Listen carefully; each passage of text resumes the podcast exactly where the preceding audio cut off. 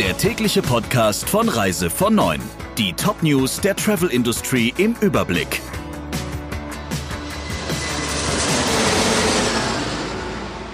Mit Friederike Breyer, schönen guten Morgen. Laudamotion muss zahlen. Das Amtsgericht Nürtingen hat entschieden, dass die Ryanair-Tochter einem Kunden den Preis für ein Flugticket zurückerstatten muss. Die Airline hatte einen Flug annulliert und versuchte die Erstattung unter anderem mit dem Argument abzuwehren, die Zentrale in Madrid habe Corona-bedingt die Rückzahlung nicht schneller durchführen können. Weiter argumentierte Laudamotion, man habe die Erstattung wegen des geringen Ticketpreises von rund 48 Euro verweigern dürfen. Zudem hat der Kunde nach Ansicht der Airline kein Klagerecht gehabt, da man vorgerichtlich seinen Erstattungsanspruch anerkannt habe.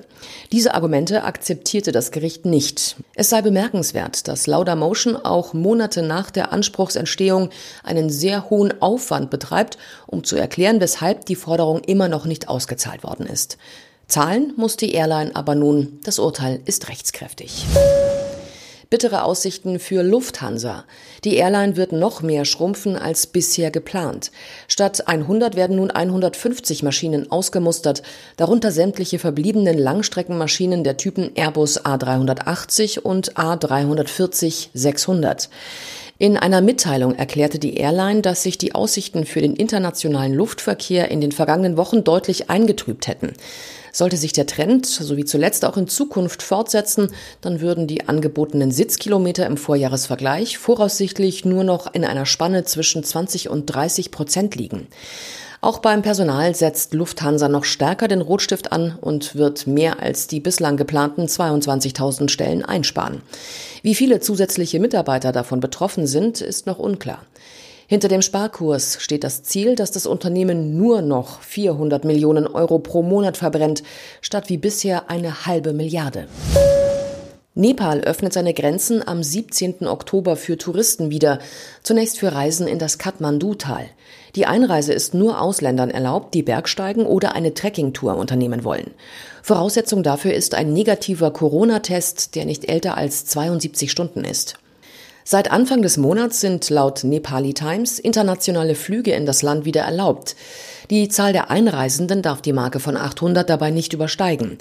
Das Tourismusministerium hat nun aber angedeutet, dass diese Grenze demnächst auf 3000 Einreisen pro Tag erhöht werden könnte. Es ist ein großes Projekt. Bundesverkehrsminister Scheuer will das europäische Eisenbahnnetz Trans-Europe Express wiederbeleben, gemeinsam mit seinen EU-Kollegen. Das Ziel, Reisen mit dem Zug gegenüber dem Flugzeug attraktiver machen. Scheuer hat unter anderem die Strecken Paris-Warschau, Amsterdam-Rom und Berlin-Barcelona im Sinn, die kurzfristig möglich sein sollen. Wie der Münchner Merkur schreibt, verband das Netz von 1957 bis 87 viele europäische Großstädte, nur mit erster Klasse und für damalige Verhältnisse außerordentlich schnell und luxuriös. Das ist auch das ausgegebene Ziel des Verkehrsministers für die Gegenwart. Es gehe um schnelle und durchgehende Zugverbindungen, sagte er den Zeitungen der Funke Mediengruppe vom Samstag. Nach dem Vorbild des Deutschlandtakts wolle man einen Europatakt etablieren. Die Menschen sollten mit der Bahn besser durch Europa kommen, so Scheuer weiter. Ohne Touristen in Thailand haben auch die Elefanten dort keine Zukunft. Als Besuchermagnet brachten die Dickhäuter ihren Besitzern gutes Geld. Doch mit der Pandemie fehlen die Einnahmen und die Elefanten müssen hungern, werden verkauft oder ausgesetzt. Tierschützer wie die Safe Elephant Foundation versuchen zu helfen und sind dabei auf Spenden angewiesen. Dafür hat die Organisation eine große Kampagne ins Leben gerufen. So konnten Futter und Nahrungsmittel für mehr als 2000 Elefanten sowie ihre Besitzer in ganz Thailand ausgeliefert werden. Zudem nimmt eine Tierschützerin in ihrem Elephant Nature Park die Elefanten auf, die niemand mehr haben will. Schon seit 1990 haben dort mehr als 100 Dickhäuter ein neues Zuhause gefunden. Und in der Corona-Krise werden es nun immer mehr. Der Reise von Neuen Podcast in Kooperation mit Radio Tourism. Mehr News aus der Travel Industry finden Sie auf reisevon und in unserem täglichen kostenlosen Newsletter.